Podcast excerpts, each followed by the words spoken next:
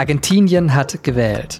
Der rechte Populist Javier Milei hat mit großem Abstand die Präsidentschaftswahl gewonnen. Aber wer ist das und vor allem, was bedeutet das für Argentinien? Das wollte ich von Christoph Gurk wissen, der aus Buenos Aires für die SZ berichtet. Der ist skeptisch und sagt, wenn Millet seine Wahlkampfversprechen wahrmacht, dann wird die Armut in Argentinien wahrscheinlich noch weiter steigen. Schon jetzt leben 40 Prozent der argentinischen Bevölkerung unterhalb der Armutsgrenze. Sie hören auf den Punkt, den Nachrichtenpodcast der Süddeutschen Zeitung. Ich bin Johannes Korsche. Schön, dass Sie zuhören.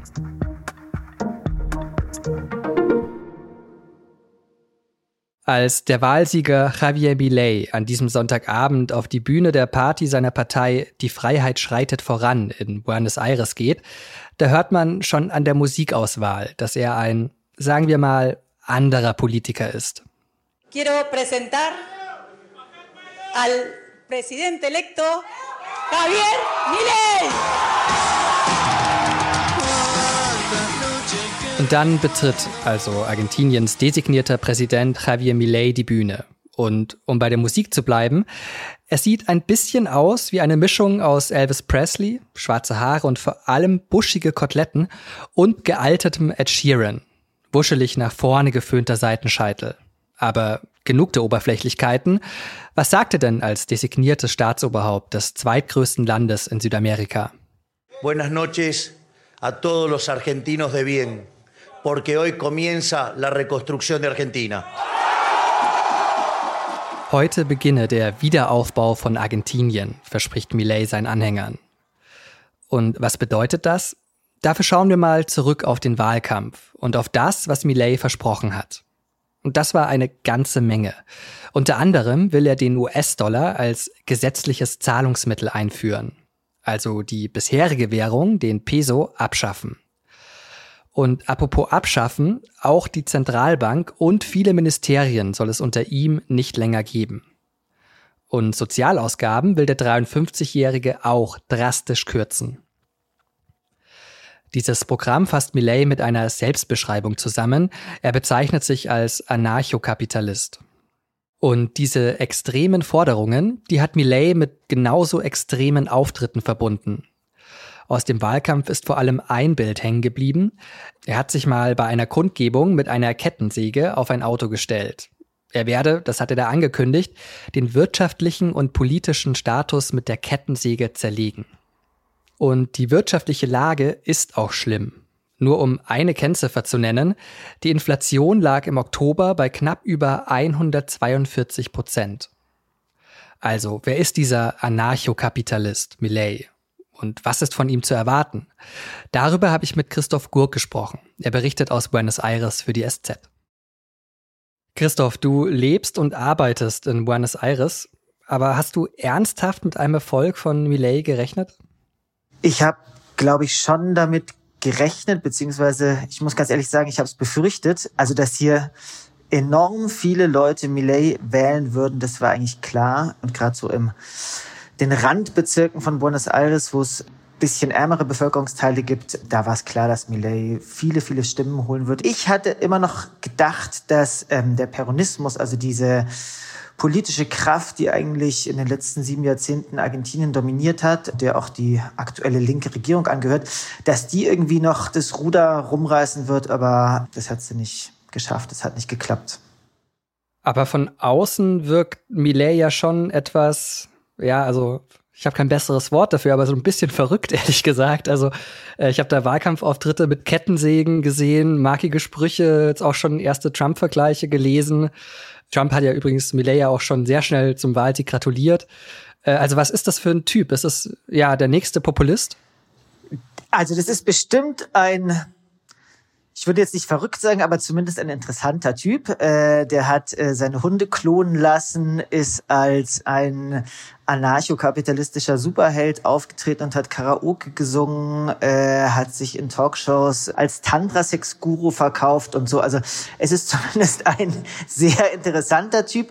Er ist auch auf jeden Fall ein Populist, weil er ganz einfache Lösungen für ziemlich komplizierte Probleme verspricht. Argentinien hat ja leider ähm, große wirtschaftliche Schwierigkeiten. Die Inflation, die ist dreistellig, 40 Prozent der Bevölkerung liegen unter der Armutsgrenze. Ähm, und Millet sagt, wir kriegen das alles ganz leicht wieder hin, indem wir einfach den Staat auf ein Minimum reduzieren und indem wir den Peso, also die, die, die Landeswährung hier, indem wir die durch den Dollar ersetzen. Insofern ist es auch ein Populist, der große Unterschied vielleicht zu Trump oder auch zu Jair Bolsonaro in Brasilien ist, dass Milei kein Politiker ist. Der hat die letzten Jahre eigentlich als ein Ökonom und Berater verbracht und ist dann durch Talkshows getingelt und ist erst seit zwei Jahren überhaupt ins Parlament eingezogen mit einer Mini-Kleinpartei, ähm, die eigentlich niemand so richtig gekümmert hat. Und ähm, während dann aber die Wirtschaft in Argentinien abgestürzt ist, sind gleichzeitig seine Umfragewerte nach oben geschossen und Jetzt ist er der neue Präsident gewählt.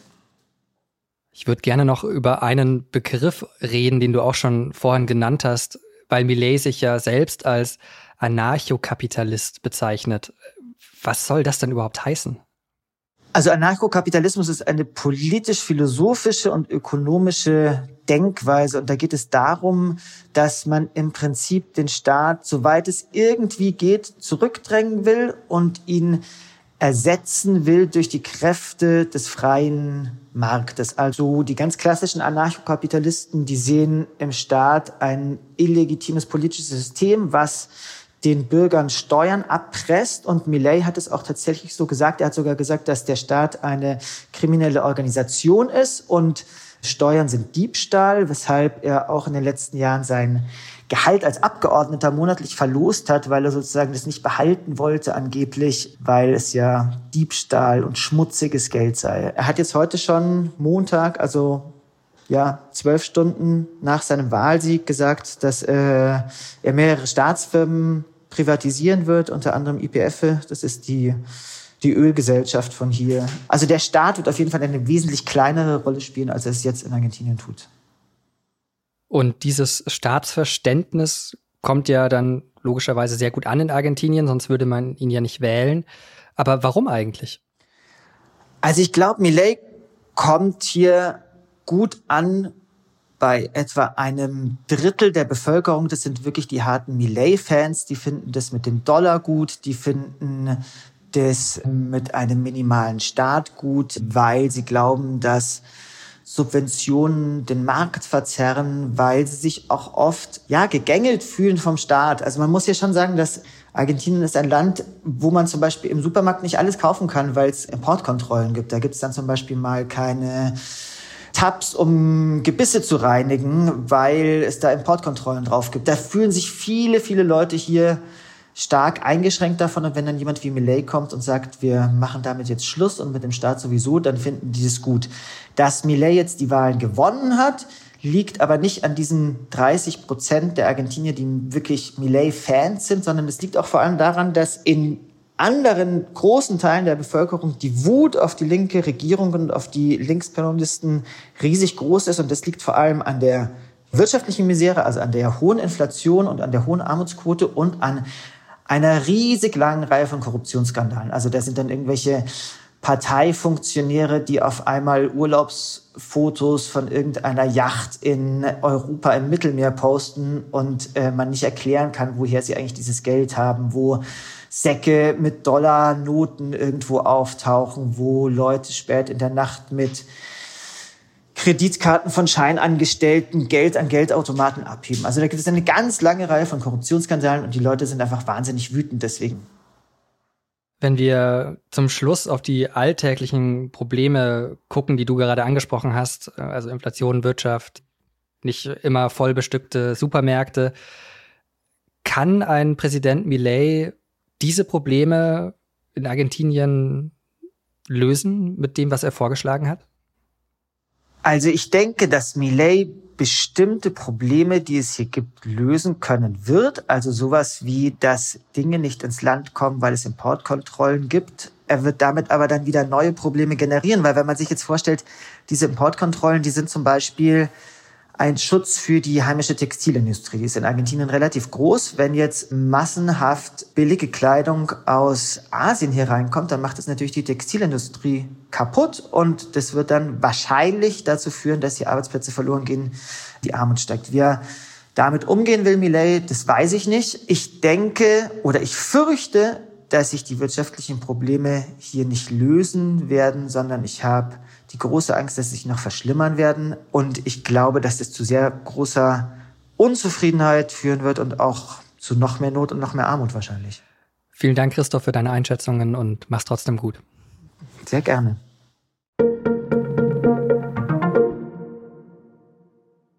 Seit einer Woche gab es Vorwürfe gegen sie. Jetzt ist die Ratsvorsitzende der Evangelischen Kirche in Deutschland, Annette Kurschus, von allen Ämtern zurückgetreten. Ihr wird vorgeworfen, als frühere Gemeindepfarrerin in Siegen einen Fall sexuell übergriffigen Verhaltens vertuscht zu haben. Auf einer Pressekonferenz hat sie am Montag betont, dass sie ihre Ämter immer mit Zitat Redlichkeit ausgefüllt habe. Er gilt als eine der Galionsfiguren der KI-Branche. Und er hat mit ChatGPT die digitale Welt verändert. Sam Altman der ehemalige CEO des Unternehmens hinter ChatGPT, OpenAI. Doch vor drei Tagen hat er dann seinen Job verloren. Der Verwaltungsrat hatte ihn gefeuert, offiziell, weil er unaufrichtig kommuniziert habe. Laut Medienberichten soll es intern aber Streit darüber gegeben haben, dass Altman das KI-Startup zu stark habe kommerzialisieren wollen. Wie dem auch sei, am Montag wurde bekannt, dass Altman zu Microsoft wechselt. Dort soll er die Entwicklung künstlicher Intelligenz vorantreiben. Es gab mal ein paar Jahre in meinem Freundeskreis, da fingen auf einmal alle Männer an, Whisky zu sammeln. Inzwischen ist diese Leidenschaft wieder etwas abgeflaut, aber bei einem anonymen Whisky-Sammler sehr offensichtlich nicht. Der hat beim Auktionshaus Sotheby's jetzt die teuerste Flasche Whisky aller Zeiten gekauft. Kurz zu den wichtigsten Fakten. Da handelt es sich um einen fast 100 Jahre alten Single Malt einer schottischen Brennerei, der in gerade mal 40 Flaschen abgefüllt wurde. Und eine davon ist jetzt eben Rekordwhisky und hat umgerechnet 2,5 Millionen Euro gekostet. Ein kleiner Shot von 2 Zentilitern kostet also umgerechnet 66.666 Euro. Na dann Prost. Einen Text zu der Auktion habe ich in den Shownotes verlinkt. Das war auf den Punkt. Redaktionsschluss war 16 Uhr. Produziert hat die Sendung Jakob Anu. Vielen Dank dafür und Ihnen. Vielen Dank fürs Zuhören und bis morgen.